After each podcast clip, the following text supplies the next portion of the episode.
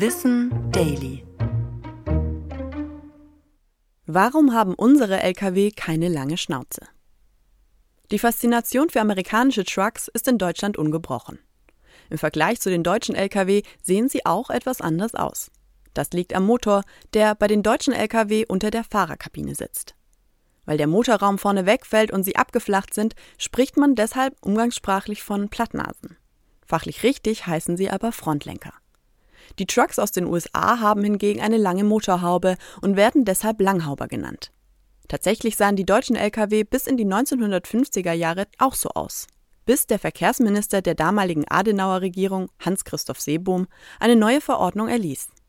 Damit kürzte er die Gesamtlänge der Lkw von 20 auf 14 Meter und schraubte das Gewicht von 40 auf 24 Tonnen herunter. Das kam anfangs nicht besonders gut an, trotzdem setzte sich der Frontlenker bei uns durch. 20 Jahre später ging auch das kippbare Fahrerhaus in Serienproduktion. Damit ließ sich die Fahrerkabine nun wegkippen, was den Zugriff auf den Motor deutlich erleichterte.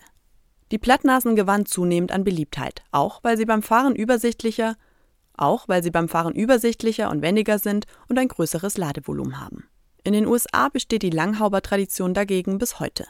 Das liegt aber auch an den vielen Langstrecken, die die TruckerfahrerInnen oft hinter sich bringen müssen. Die Kabinen sind vergleichbar mit kleinen Wohnungen und werden deshalb auch als Home on Wheels bezeichnet.